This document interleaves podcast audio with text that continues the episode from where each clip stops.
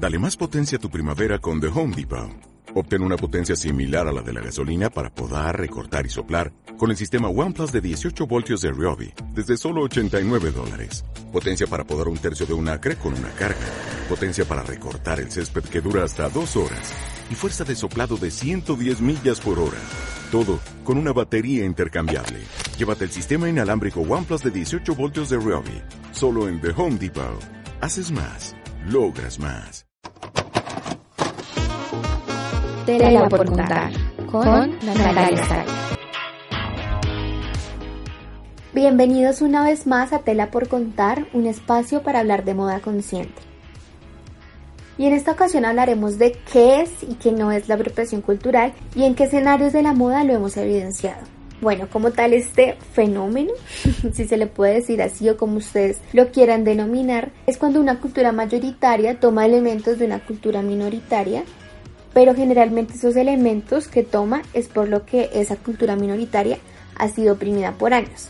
Realmente la mejor forma de entender qué es la apropiación cultural es mediante el análisis de los casos que ya se han presentado en la moda. Y uno de ellos es la descontextualización que se le ha generado a las rastas.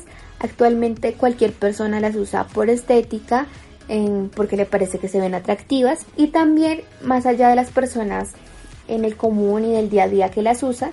Las hemos visto en diferentes desfiles de grandes diseñadores donde hace parte como del styling y cuando hace parte de ese styling, al tener un contexto y al tener una historia, este símbolo de una cultura, se debería hacer como una retroalimentación de por qué se están usando y que se usen con un fin, no solo por estética. Lastimosamente estos símbolos de las culturas se ven enfrentados a comentarios racistas y clasistas como que toman todo el protagonismo y dejan atrás lo que realmente son en esencia. Y un claro ejemplo de esto es cuando en el 2015 Zendaya llevó unas rastas en la alfombra de los Oscar y diferentes periodistas, en especial los de Fashion Police, comentaron, hicieron comentarios bastante fuertes, bastante fuera de contexto y racistas, diciendo que seguramente ella olía a pachulí olía feo, que olía a marihuana. Básicamente los comentarios de esos presentadores y periodistas giraron en torno a los prejuicios y esto pasa en todo el mundo. Un caso más cercano es el de la periodista Mao Lara en Colombia, la cual siempre la veíamos con su cabello liso y de un tiempo para acá comenzó a salir en el noticiero con su cabello natural, con su cabello crespo y ella menciona en una entrevista para el BBC Minute y El Tiempo que quiso liberarse de esa esclavitud de tener que cambiar su cabello y se enfrentó a diferentes comentarios y aparecí por primera vez en pantalla con mi cabello crespo y que me decían que me veía como vulgar. Somos una sociedad muy tradicional, más que una sociedad racista, somos una sociedad clasista. Yo creo que son pequeñas acciones que hacen o ayudan a tener grandes batallas. Si la niña en el Chocó o en Cali cuando me ve dice, es como yo, no me voy a volver a alisar mi pelo, está bien. Para mí es un triunfo.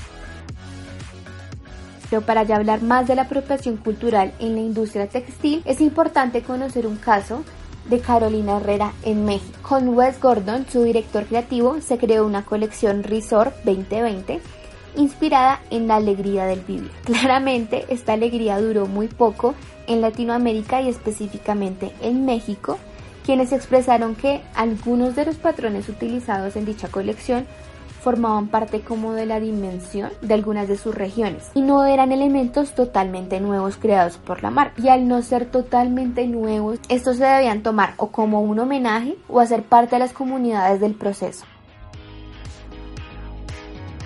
Ya que hablamos de México, un país lleno de creativos y diferentes culturas, para AJ Plus en español, un medio digital, habló Angelina Aspuac, la cual es miembro del Movimiento Nacional de Tejedoras Maya. Un trabajo muy fino el que se hace, pero no se valora precisamente porque hay una visión racista sobre eh, los pueblos indígenas y que no permite ver más allá que simples trapos.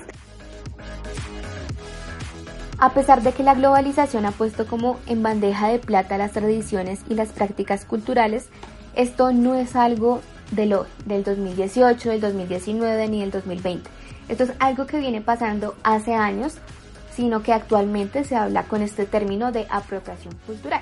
Y un claro ejemplo de esto es lo que pasó con la colección Otoño-Invierno 2007 y 2008 de Valenciaga, en donde en su desfile las modelos utilizaron un pañuelo tradicional de Oriente Medio, en donde este indica un estatus social, un estatus humilde, rural y patriarcal, en donde realmente tiene un significado. Así que cuando se presentó en la colección generó una gran polémica y un descontento enorme porque solo se llevó como un accesorio más y no se hizo un contexto de lo que realmente esta prenda significa para su pueblo. Así que aquí es muy importante citar las palabras de Melodrama, la cual hizo una colaboración en un video de Gerard Cortés en YouTube, el cual se llama Moda versus apropiación cultural. Y ella menciona que la moda es parte de la cultura humana y debe ser socialmente responsable. Y en este mismo video Gerard hace una reflexión muy pertinente acerca del papel que juegan las marcas en estos casos. Yo creo que más que satanizar y cancelar a las marcas, lo que estamos es tratando de educarla, educarlas nosotros a ellos. Toda la gente que ha estado discriminada desde siempre, somos los que estamos como teniendo la oportunidad de decirle a las marcas que están allá arriba, con mucho dinero, y ahora nos tienen que escuchar. Y antes no se podía. Sí, es parte de la globalización. Ahora nosotros tenemos la voz para exigir y que nos escuchen y que se pueda hacer algo Definitivamente los casos de apropiación cultural y la moda han dado de qué hablar, ya que diferentes elementos culturales que ha usado la industria generan descontextualización de estos, además de que se lucran sin revelar a veces sus raíces. Y allí es donde puede entrar en un futuro a jugar un papel muy importante organizaciones como lo es la OMPI, la cual es la Organización Mundial de Propiedad Intelectual, quienes actualmente en uno de sus artículos en la revista digital mencionan que frenar la apropiación cultural en la moda no equivale a una restricción total ni a perder esa libertad del vestir, pero aún no se le pueden dar soluciones a los casos como de los que ya hablamos en este podcast, porque las expresiones culturales y las tradiciones no están dentro de las leyes de los derechos de propiedad intelectual, entonces quedan como dominio público. Así que la apropiación cultural y los derechos de propiedad intelectual aún tienen un camino enorme por recorrer.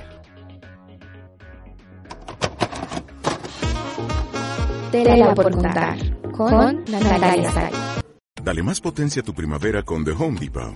Obtén una potencia similar a la de la gasolina para poder recortar y soplar con el sistema OnePlus de 18 voltios de Ryobi desde solo 89 dólares. Potencia para podar un tercio de un acre con una carga.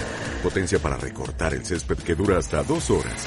Y fuerza de soplado de 110 millas por hora. Todo con una batería intercambiable. Llévate el sistema inalámbrico OnePlus de 18 voltios de Ryobi. Solo en The Home Depot.